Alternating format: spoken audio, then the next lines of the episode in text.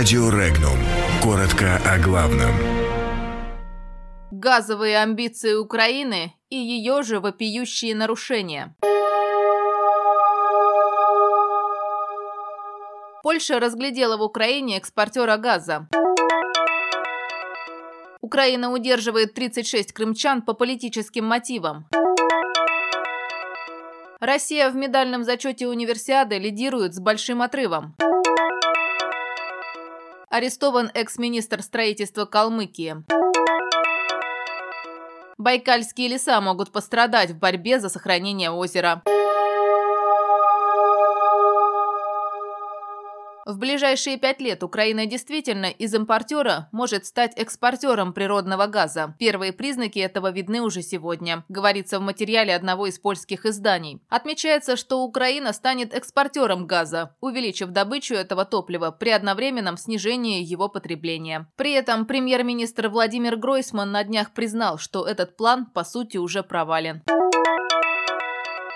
Украинские власти по политическим мотивам удерживают 36 крымчан, что является вопиющим нарушением прав человека, заявила уполномоченный по правам человека в Республике Крым Людмила Лубина. Она также напомнила, что российских военнослужащих Александра Баранова и Максима Одинцова, которых похитили на нейтральной территории в Армянске, поместили в колонию для лиц, осужденных на пожизненное заключение. Сборная России продолжает лидировать по количеству завоеванных медалей Всемирной зимней универсиады 2019. По итогам соревнований накануне на вторую строчку, потеснив Швейцарию, вырывается Южная Корея. У России по состоянию на 5 марта 11 золотых, 15 серебряных и 13 бронзовых медалей. Южная Корея завоевала 3 золота, 1 серебро и 1 бронзу. У Швейцарии 2 золота, 2 серебра и 1 бронза. Затем в медальном зачете идут Австрия и Белоруссия. У этих этих стран по две золотых медали.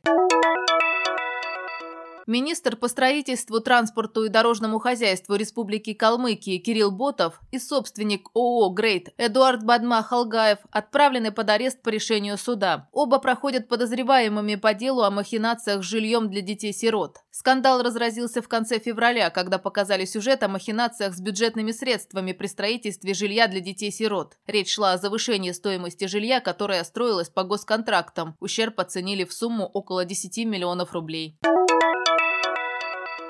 Сплошные вырубки леса в санитарных целях планируется разрешить в центральной экологической зоне Байкальской природной территории. Ирония в том, что эти изменения являются частью федерального проекта сохранения озера Байкал. До 2024 года планируется потратить на защиту озера 34 миллиарда рублей. Однако в списке мероприятий в рамках проекта оказались довольно интересные пункты. В частности, предполагается внести поправки в закон о защите озера Байкал для получения возможности перевода земель лесного фонда фонда в земли других категорий и проведение сплошных санитарных рубок в лесах, расположенных в центральной экологической зоне. Кроме того, планируется разрешить отдельные виды деятельности, ранее запрещенные в экологической зоне. В Департаменте Минприроды России по особо охраняемым природным территориям, где разрабатываются поправки, пояснили, что сплошные санитарные рубки нужны для защиты лесов от вредителей.